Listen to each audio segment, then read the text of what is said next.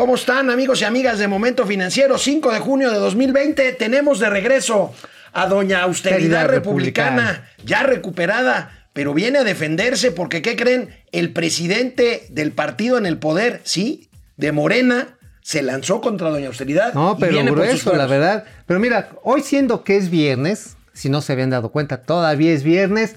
Doña Austeridad y yo nos vamos a echar unas nanopartículas de whisky con nanopartículas de agua mineral para ver cuál va a ser el siguiente paso a tomar por la cuarta transformación. El día de hoy es viernes y los mercados lo saben. Y nosotros, nanopartículas en Wisconsin. Esto es Momento Financiero. El espacio en el que todos podemos hablar. Balanza comercial. Inflación. Evaluación. Tasas de interés. Momento Financiero. El análisis económico más claro. Objetivo y divertido de Internet. Sin tanto choro. Sí. Y como les gusta. Peladito y a la boca. ¡Órale! ¡Vamos, réjete bien! Momento Financiero.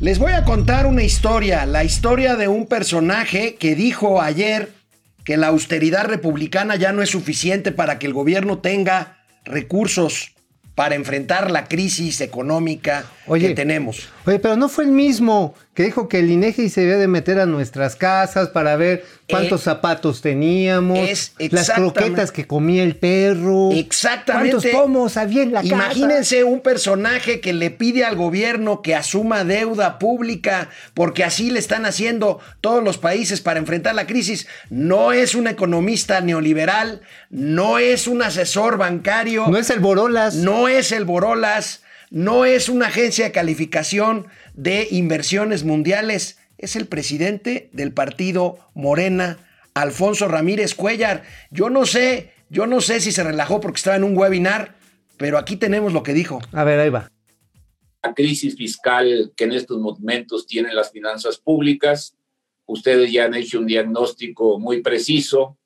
Eh, yo estuve en la discusión de los ingresos y del gasto 2020 y todos creo que llegamos a la conclusión, pues quizás sea exagerado decir de una quiebra financiera del Estado, eh, pero lo que sí podemos afirmar de manera categórica es de una insuficiente, eh, una insuficiencia muy grande eh, en la recaudación, incluso para el cumplimiento de las metas que nos habíamos proyectado para el 2020 eh, y que difícilmente se van a alcanzar por la caída del producto eh, y también eh, por la caída de la capacidad para cumplir con nuestras obligaciones tributarias en materia de IVA, de ISR, de los IEPS y por la caída también de los ingresos petroleros. Yo creo que ahí tenemos un foco rojo, muy rojo, este sí es un eh, semáforo que tiene que estar prendido de rojo también eh, y, llegar a la conclusión pues de que tenemos con urgencia que recurrir a líneas de financiamiento. Creo que no tenemos de otra. Eh, yo siento que hay una gran flexibilidad del gobierno de la República, está haciendo hasta lo imposible por no recurrir a las nuevas líneas de financiamiento pero yo creo que ya poco a poco hemos llegado a la conclusión que podemos acabarnos todo el dinero ahorrado en el Fondo de Estabilidad de los Ingresos de las entidades federativas, eh, de los ingresos presupuestarios federales, que incluso si se quiere nos vamos a, terminar eh, eh, con todo lo que tiene que ver con las coberturas petroleras, eh, ya todos llegamos a la conclusión que reducir el 75% del capítulo 2000 y 3000, cuando mucho alcanzaremos poco menos de 60 mil millones de pesos, incluso a pesar de que sea, sea factible la reducción de aguinaldo, la reducción salarial o de aguinaldo de algunos de los funcionarios públicos, de ahí no podemos sacar mucho.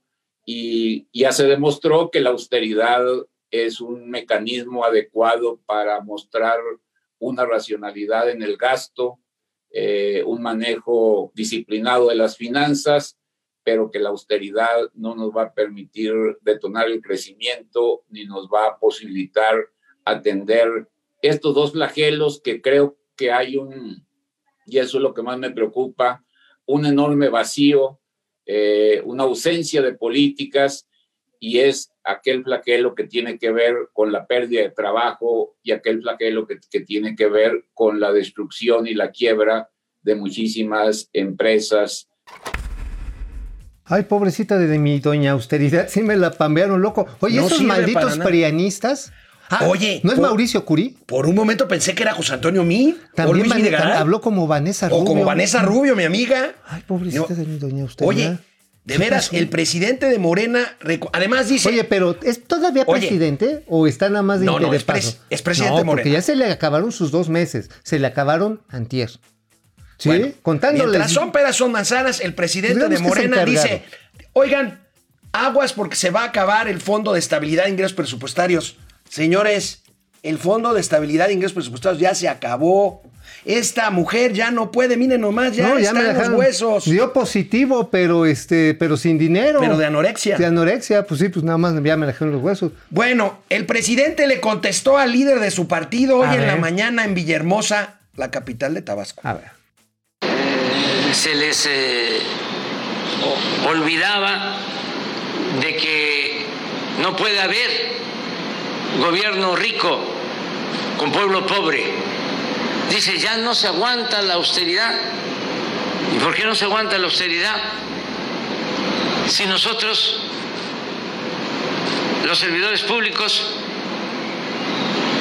a diferencia de millones de mexicanos, tenemos garantizado un sueldo, llueva, truene o relampaguee, haya pandemia o cualquier otra calamidad, nos están dando un sueldo nada despreciable. Entonces, ¿por qué no se va a aguantar la austeridad? ¿Qué decía el presidente Juárez? Que el funcionario aprenda a vivir en la justa medianía. Oye, pues ahora sí que este, que el que no, que no le quepa, que no reparta, ¿no? Esa, esa fue la que le aplicó el presidente al señor Ramírez Cuella. Oye, y O sea, este. Aguántese, y toma la además, barbón. este, pues están por salir entre 6 y 8 mil empleados de Pemex. Y además, pues lleva despedidos como 150 mil burócratas. No, sí, Este, sí, no, está, está rudísimo. Pero ahora, aquí la pregunta es: ¿realmente es el partido del presidente?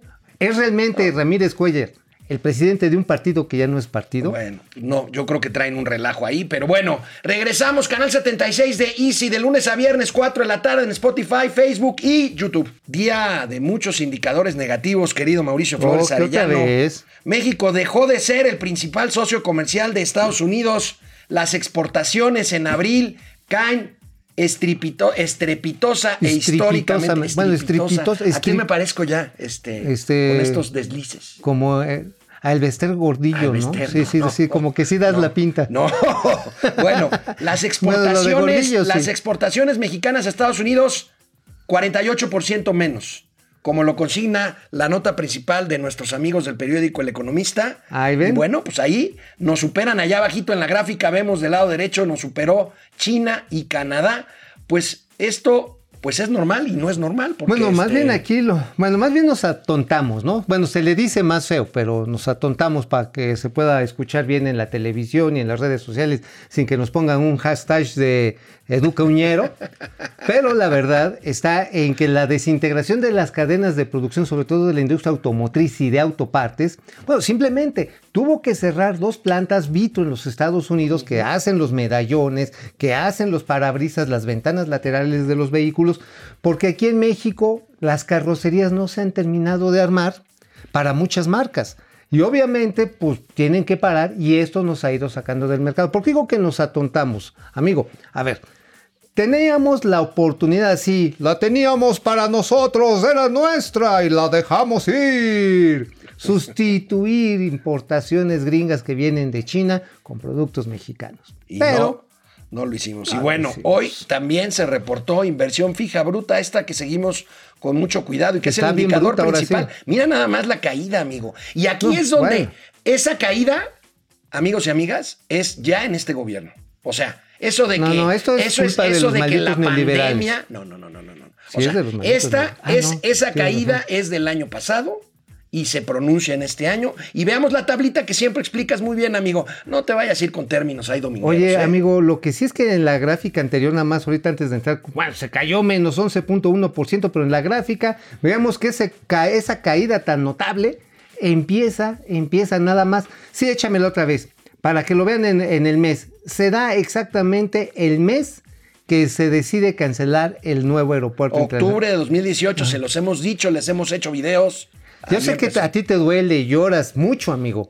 Pero a partir de ese momento y que ya no va a regresar el aeropuerto, pues se fue para abajo. A ver, la tabla también nos implicaba que todo lo que tiene que ver con maquinaria y equipo, es decir, el capital fijo, en lo que permite transformar bienes y servicios en otros bienes y servicios, es decir, lo que permite el progreso y la distribución ampliada de la riqueza. Ese sí es término dominguero. Menos 18%, una quinta parte de la capacidad de inversión de este país se ha ido al garete. Lo único que, pues no, pues no sube nada. Eso, oye, si esos menos fueran un peso, ya seríamos millonarios, man. Sí, hombre, qué barbaridad. Eh, no, no, no, no, no, eso es una... Es una caída dramática. Ayer le contestaba yo en Twitter a nuestro amigo, ¿cómo se llama este, el que trabaja en el IMSS? Ah, Tontolini. Tontolini. Ajá, Antolini. Anto- Antolini. Atolini. Atolini. Atolini, Decía- porque le dan a Tole y él feliz. Pues le dan a tole con el tema de que la pandemia nos vino a descomponer porque íbamos muy bien. No, ahí está la prueba, ahí está la prueba clara. Y por otro lado, amigo, el consumo, el consumo privado en el interior de México cae 2.8% al mes de marzo. No sé si tenemos la tabla. No, este, creo que no está. pres- Pero bueno, también tiene una explicación muy sencilla. Ya la gente está aprendiendo las recetas del presidente.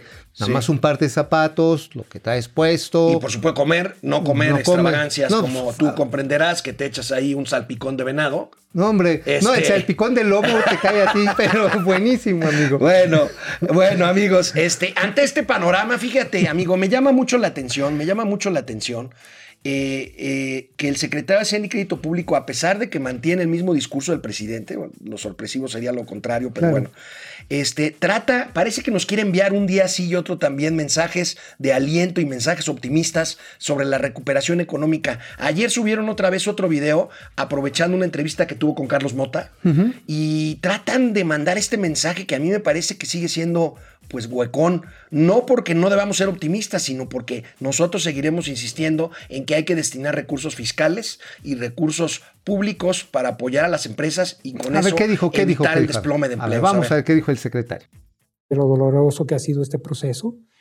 Eh, pr- primero por las personas que han perdido sus familiares, las personas que perdieron su oportunidad de vivir, pero también porque este proceso en la parte económica ah, se ha traducido en que muchas gentes vieron sus ingresos reducidos o que los perdieron o que sus fuentes de trabajo están cuestionadas y la obligación ahorita de nosotros desde Hacienda es trabajar junto con el resto del, del gabinete económico, con trabajo, con economía, pero también con salud, que han sido muy colaboradores, para asegurarnos de que en la medida de lo posible y con el cuidado adecuado podemos crear pronto condiciones en las cuales la gente pueda volver a tener un ingreso.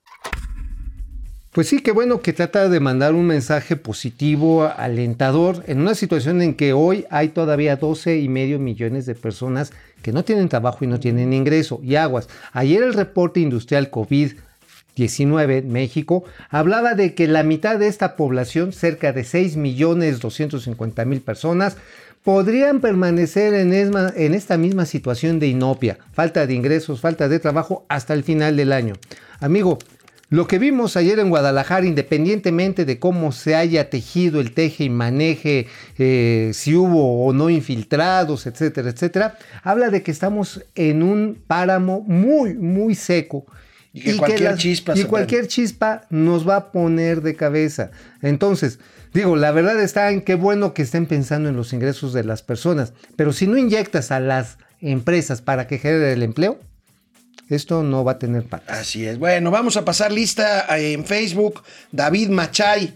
Todavía se están dando cuenta los de Morena que su autoridad no es suficiente y que se requiere endeudamiento, pero no hay que olvidar que el dueño del partido es Andrés Manuel López Obrador y donde manda capitán no gobierna marinero. No, pues no. razón. Donde manda Tlatuani se chinfla el tameme. Hermano Vicente desde la Sultana del Norte, gracias. Hermano Chente. Eh, eh, Héctor Ger- eh, Gerardo Trejo a comer frijol con gorgojo y arroz con basuritas. Este Luis Díaz desde Saltillo, Quisperra. El mismo que quería cobrarle un impuesto a los ricos es el mismo Exacto. Alfonso Ramírez Cuellar. Es el mismo del Barzón. No sé si ustedes se acuerdan, sé que están muy chavos todos, pero alguna vez un líder opositor entró a caballo a la Cámara de Diputados. también es el que Este, quería aumentarle un varo al impuesto al a las impuesto chelas las y a los cigarros. Y, a las, No, no. y al chupirín. Y el chupirín, no, pues ahora sí, tú sabes que tú chupas gratis, pero la verdad no hay Ay, derecho. Digo, pues, Rocío. No, no, las espumosas, digo, yo y las invito. Rocío Hernández, Ere Reina, eh, eh, Alejandro Méndez, Alejandro. desde Querétaro Rock, José Almazán, Juni Damián, Fer Rangel, Marco Órale. Matus, Ramiro León y José Luis Gamboa desde Ciudad, desde Ciudad. Juárez. Muchas gracias por conectarse. Aquí estamos. Vamos a una pausa, regresamos rápidamente. Recuerden, canal 76 de Easy de lunes a viernes a las 4 de la tarde en Spotify, en Facebook y en YouTube Momento Financiero. Bueno, amigo, este, una buena, una A ver, buena. Ya, ya, por Dios. Que, que además Trump la va a cacarear, pero hasta que se canse. ver, a ver, a ver. Como cada viernes, esta mañana, eh, el gobierno de Estados Unidos indica las cifras de empleo. ¿Y qué creen? ¿Qué? En mayo se crearon 2 millones y medio de empleos. Digo, traen 30 millones de rezagos. Es una No, barbaridad. 40, ¿no? Pero bueno, ya crearon más de los que prometió Andrés Manuel López Obrador en México, 2.5 Órale. millones de empleo. Falta mucho, pero la tasa de desocupación en Estados Unidos baja a 13.3%. Al rato va a salir Trump a presumir esto. Bueno, se va a No, cansar. pero de sí decir que están combatiendo la pandemia como el mejor país del mundo mundial. Ahora sí, déjame decirte, ya empezaron las inyecciones de recursos en Estados Unidos. Ya, ya. 5 billones, 5 billones de dólares, es de millones de millones de millones mexicanos. Una parte por las inyecciones de liquidez que le está poniendo la Fed y por otro lado el Tesoro con programas fiscales muy agresivos porque pues mira, si, si de esta manera se ha puesto la cosa como se ha puesto después de este terrible asesinato que no tiene otra definición que la de Floyd, imagínate si de todas maneras dejas correr el desempleo más Sí, tiempo. sí, sí. Bueno, ahora, no estamos hablando nada más, amigo, de estos billones de dólares que se están destinando a las empresas. Acuérdate que también estos 30 millones que decías tú de desempleados, en Estados Unidos, contra lo que pasa en México, sí existe un seguro de desempleo. Entonces, aparte de ese Aquí dinero, también, empresas. Aquí también. No, no, pero aquí, están diciendo agarra quedas- tu afore y no. No, aquí es seguro que te quedas sin empleo. Seguro que te quedas sin empleo, bueno. Eh, está no bien. entendiste, Bueno, no pues Trump va a salir al rato a ver qué nos dice, a ver cómo están. La Casa Blanca ya tiene su muro. Trump se salió con la suya. Hay un muro metálico alrededor de la Casa Blanca ¿No en la ciudad tenemos de imagen Washington. de eso?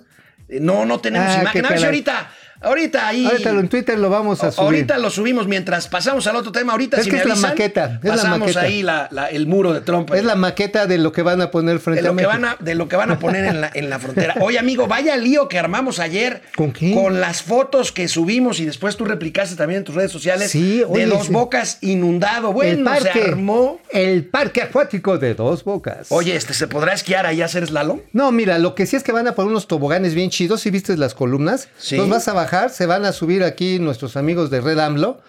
Y órale, así en tobogancito, así como caída de economía mexicana en ching, ¡fum! Y caer de panza. ¡pum! Bueno, una de las críticas eh, que tuvieron más eh, eh, rel- relieve en redes sociales fue la del expresidente Calderón. Ah, sí, sobre claro. bueno, la inundación bolas. en Dos Bocas. Y bueno, pues el presidente López Obrador ¿Le pues, contestó? contestó. A ver, ¿qué le contestó?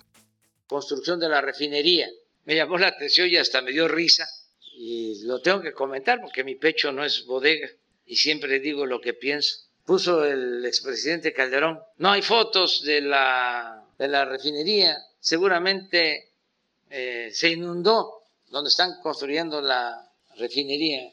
Este, pues ahora vamos a ver de que ya está este, hecho el relleno, ya están las calles principales. Ya le voy a decir a, a Rocío, ya le ganaste al expresidente Calderón porque él apenas hizo la barda de una refinería. Ya este, llevamos más nosotros. Pues sí, ahí de donde yo soy, allá de Tula, De, de- La refinería de- No, sí. no empecemos Sí. con gentilicios porque... Bueno, sí, a ver, porque ¿cómo no, se no, les no, no. dice a los de que somos de Tula? Bueno, Este, la hidalguenses. Hidalguenses. Bueno, allá en esa refinería sí se hizo una barda perimetral y pues evidentemente pues no daba el negocio, llegó el gobierno del Copetes, de Enrique Peña Bebé, y dijo, oigan, pues ahora sí que no Wilson Flammers, que dicho en español que si no la chifles, y pararon la obra porque pues, salía mejor comprar el combustible, y bueno, ya sabemos lo que pasó después.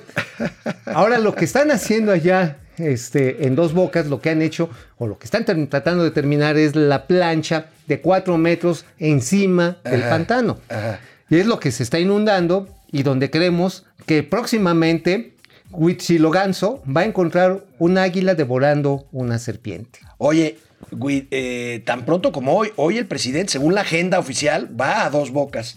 ¿Por qué no nos platicas? Tú conoces muy bien ese terreno. Sí. ¿Cómo es dos bocas y por qué es inviable desde el punto de vista estrictamente hidrológico? Estrictamente hidrológico porque está debajo del nivel del mar. El pantano, el manglar, que se lo chiptaron ya, simple y sencillamente está alimentado en la parte subterránea por aguas marinas. Es decir, si quieres poner una plancha que va a pesar millones de toneladas y después sobre esos millones de toneladas de concreto que están cimentadas vas a poner una instalación que también va a pesar pues se las voy a dejar así por tren de refinación, se las voy a dejar baratas. 500 millones de toneladas distribuidas en esa área. Imagínate el efecto de compresión, el movimiento, ahora sí, irregular que van a tener cada uno de esos equipos. Y por si fuera poquito, como ya no está la barrera de manglar, pues vas a tener que hacer algún tipo de barrera mar adentro para evitar que se te meta. Porque una de las imágenes que ayer subimos, amigo, fue un video que nos mandaron amigos que trabajan en la unidad del Seguro Social que está enfrente de Dos Bocas. Y pues ahí, ahí mismo, este, pues lo que veíamos era que ya se estaba metiendo el agua del Golfo al terreno de Dos Bocas. Entonces, este, pues es muy arriesgado. Yo creo que va a ser la primera refinería Oye, submarina. Rocío le va a decir con que dos bocas es como o- Holanda. Holanda, O aquí. como Nueva Holanda. Orleans, abajo del mar. No, como Holanda aquí, Holanda allá, ¿no? bueno, ya tienen nuestros amigos, qué bárbaros son, son muy eficientes. Eso, a ver, el muro la de barda, la barda, ahí está, el muro de Trump, ahí está. Órale. Pues parece la verja de tu casa. Me agarras descuidado, pero sí podría ser, ¿eh? Sí, sí podría ser. Así ahora sí, la barda de mi casa, como es particular, se lava y se limpia como Ese todas es las el demás. patio, no seas payaso. Bueno, No, bueno. vamos, vamos a más, a más este, Saludos. comentarios. Eva Jaimes, aquí en Estados Unidos los que no tienen trabajo tienen desempleo, me imagino que se refiere al seguro. Seguramente. Y mandaron a cada americano 1.200 dólares y por los niños 500 dólares y reparten muchas despensas de comida. Ahora, o sea, 1200, tienes dos hijos, dos que trabajan. Oye, pues ya tienes mínimo tres mil dolaritos, ¿eh? Para irtela pasando en esta pandemia. Aquí nada más tienes tres, pero tres dedos, ¿no? Oye, entonces, pues allá son también las tandas del bienestar. Tandas ¿verdad? del bienestar. Los servidores de la, de la, La Unión nación. Americana. Imagínate los huevitos los, así. Los servidores del tío Sam. El día que llegan, eh, ¿do you vote for the Donald Trump? no, yes, okay. Palomita o tachocito. Pareces Juay de Rito. White Rito. Juay de Rito. Francisco Guerra, gracias por educarme, Mau. Eres un maestro. ¿Qué le hiciste? Ah, pues no sé, pues quizás doña, doña Austeridad. Lázaro Jiménez, qué gusto, abogado. Lazarito. ¿Cómo estás? Eh, y si mejor se quede como el nuevo puerto Dos Bocas, pues igual y sí, ¿no? No, yo creo digo como parque acuático, está bien chido. Francisco Guerra, saludos, chavales. ¿Cómo extrañaba a Doña Austeridad? Aquí ya está mi flaca preciosa. Laura Ochoa, hola, en plena pandemia tanta violencia en las calles de Jalisco está dirigido, híjole. Hijo, Pues duro no, tema, mira, pero vamos a abordar. Cuando el pato camina como pato, grazna como pato y tiene plumas como de pato, ¿Es moreno? ganso. Nos vemos mañana, descansen, cuídense, quédense en casa. Vamos, réjete bien. Momento financiero.